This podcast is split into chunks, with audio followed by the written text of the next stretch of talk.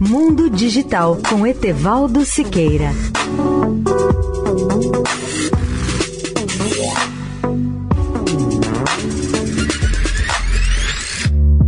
Olá, ouvintes da Eldorado.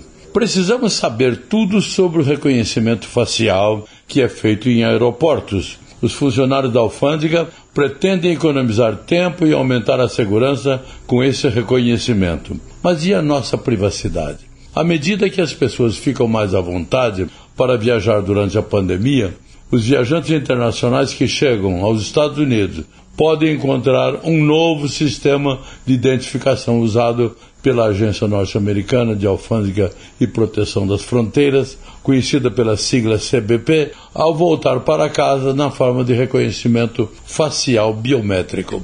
O uso da biometria, determinado pelo Congresso americano, começou a ser usado em 2018 por meio de um programa chamado Chegada Simplificada. Entre outras medidas biométricas disponíveis, incluindo varreduras de íris e impressões digitais, a agência selecionou o reconhecimento facial, que usa um algoritmo de computador para comparar uma foto tirada pessoalmente na imigração do aeroporto ou em outro posto de fronteira com a foto do passaporte ou do visto do viajante. O sistema ainda é polêmico. Alguns defensores da privacidade questionam o uso da tecnologia.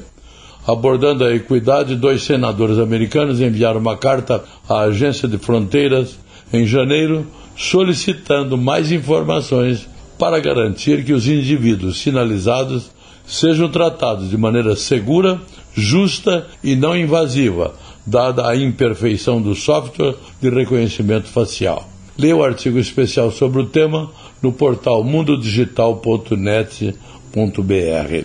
Etevaldo Siqueira, especial para a Rádio Eldorado. Mundo Digital com Etevaldo Siqueira.